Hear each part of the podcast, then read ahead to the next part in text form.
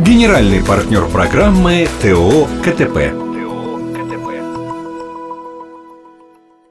Василий Любка родился в 1038 на самой кромке Закарпатья, в селе Олешник Виноградовского района. Этот кусочек Карпат все время переходил от одной страны к другой. Так Василий появился на свет Чехословакии, в школу пошел в Венгрии, а получив среднее образование в СССР. И это не покидая родного Олешника. Ни венгры, ни чехи жители этих мест своими не считали. Их называли подкарпатскими русинами, а Василия соседи называли Ласло на местный манер. О том, как жилось до присоединения к Союзу в Закарпатье, красноречиво говорит тот факт, что мальчишки встречали советских танкистов цветами. В Олешниках тогда была школа-семилетка. Потом, когда село выросло, появилась возможность получить среднее образование. Василий учился хорошо, но одна выходка чуть не лишила его будущего. У нас в школьном дворе росла яблоня.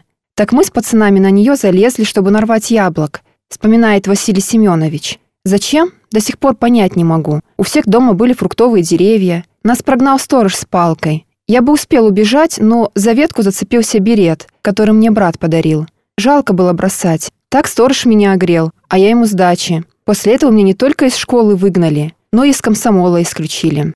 Конечно, можно было слезно покаяться, попросить прощения, и тогда, возможно, бы в комсомол и вернули. Но Василий с детства отличался упрямством. В те времена без комсомольского билета о карьере можно и не мечтать. Парень отправился работать в колхоз, и там ему даже стало нравиться больше, чем в скучном классе. Мама как могла уговаривала сына, даже грозилась броситься в колодец, если Вася останется неучим. Но принципиальный хлопец долго откладывал разговор с директором школы. И, возможно, так и остался бы рабочим в колхозе, если бы не учительница математики. Как-то я шел на работу, навстречу мне Галина Павловна. Она к ученикам всегда относилась особенно. Так вот, математичка попросила зайти к ней вечером. Дескать, разговор есть. Я заглянул к ней, как обещал. Галина Павловна посмотрела мне в глаза и строго спросила. «Честно скажи, ты хочешь учиться?» Я ответил, что хочу. И приготовился слушать нотации. А она достает откуда-то сверток. И там мой комсомольский билет. Даже все взносы оплачены.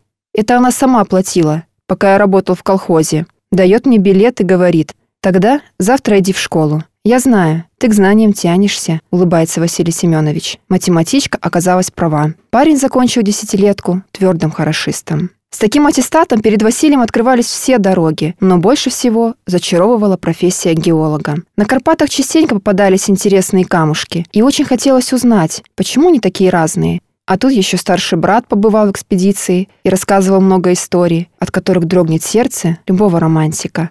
Сомнений по поводу института не было. Двое лучших друзей ехали во Львов, а в компании все-таки легче. Правда, с деньгами дома было туговато. Папа Василия работал железнодорожником и выбил сыну бесплатный билет туда и обратно. А вот денег наскребли в обрез. Только на еду на тот период, когда идут экзамены. В семье, где растут 11 детей, на счету каждая копейка. Василий сдал экзамены успешно, но тут его ждал неприятный сюрприз. Всех поступивших отправили в подсобное хозяйство на две недели, а деньги у парня уже кончились. В кармане лежал только обратный билет. Василий хотел попросить, чтобы в подсобное хозяйство его отправили чуть позже. Долго готовился объяснить свою проблему, но лишних слов не потребовалось. Один из педагогов, который принимал экзамены, сказал «Езжайте домой, молодой человек, вы свое еще отработаете». Этим педагогом оказался будущий руководитель практики. На практике Василий доказал, что доверие ему оказали не зря. Сначала были поездки по родным Карпатам, потом Крым, и самое сложное для парнишки – тайга под Читой. Там приходилось месяцами обходиться без бани, но полученные опыт и знания того стоили. Чита могла бы стать для Василия Семеновича второй родиной, в одной из экспедиций он познакомился с хорошенькой девушкой, дочерью начальника геоконтроля, и дело уже пошло к свадьбе. Но опять вмешалась судьба. При встрече на вокзале, когда Василий уже приехал в Читу, чтобы остаться надолго в этом городе, девушка вдруг закапризничала. Она обиделась, что жених не поцеловал ее после долгой разлуки. У Василия опять сыграло упрямство. Что-то доказывать он не собирался, а в Чите после такой встречи оставаться не хотелось. Был вариант устроиться на работу в Киеве, почти на родине, но там не было особых перспектив. Не было той романтики, покорения дикой природы. Зато в Казахстане степь еще была для науки терра инкогнита. Недра Казахстана таили в себе невероятные открытия и вообще то, от чего трепещет сердце настоящего геолога. Так Василий Семенович оказался в Актюбинске. Это было в 1961 году. 60-е и 70-е стали золотым веком актюбинской геологии. Именно эти два десятилетия сделали из захудалой области крупный недропользовательский регион. Среди геологов образовалось особое братство. Например, у искателей приключений была традиция приберечь часть чего-то вкусненького для коллег из соседнего лагеря.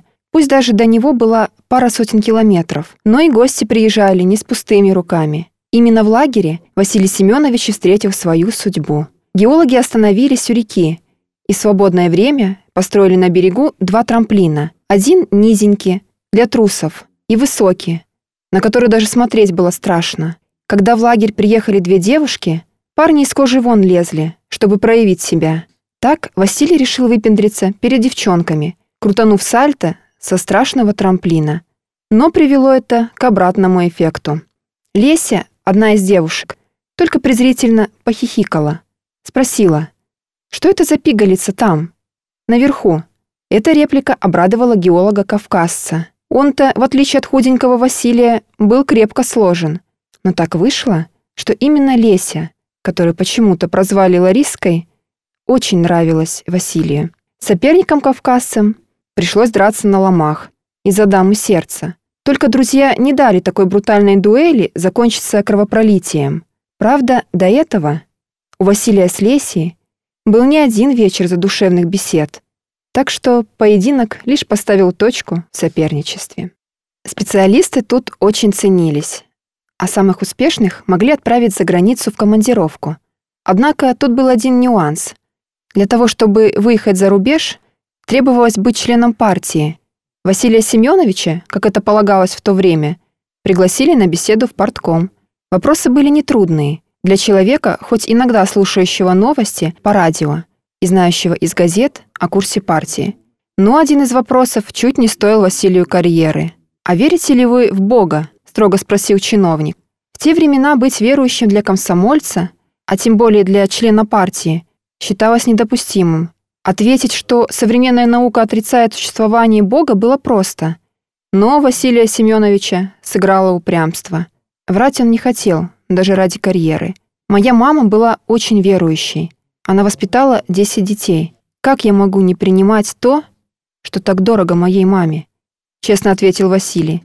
И когда понял, чем опасен такой ответ, прямо взглянул чиновнику в глаза и добавил, «Вы же тоже любите свою маму?»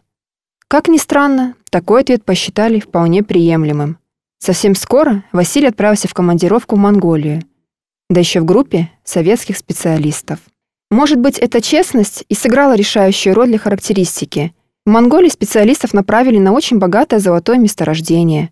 Там стоило зачерпнуть песок пиалой, как в чашке набиралось 30-40 больших крупинок золотишка. Ничего не мешало тайком накопить себе хоть кило драгметалла и отправить его домой по частям, а потом сбыть ювелиром. Ничего, кроме совести. Предавать государство, которое доверило такую высокую миссию, казалось совсем подло.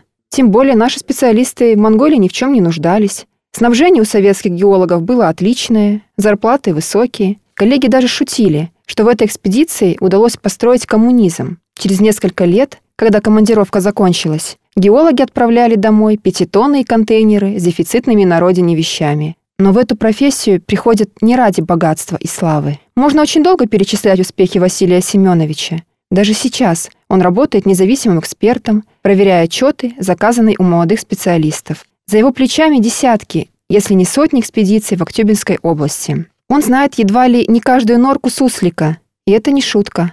В холмиках у норок грызунов нередко попадаются частицы полезных ископаемых. Но главное, что у него есть чувство, будто жизнь прожита не зря. Когда я вспоминаю свою жизнь, то понимаю, как важен бывает случай. Столько было моментов, когда все могло пойти по другому пути, но если бы меня отправили в то время, когда я окончил школу, то я точно бы снова выбрал своей профессией геологию, поделился Василий Семенович.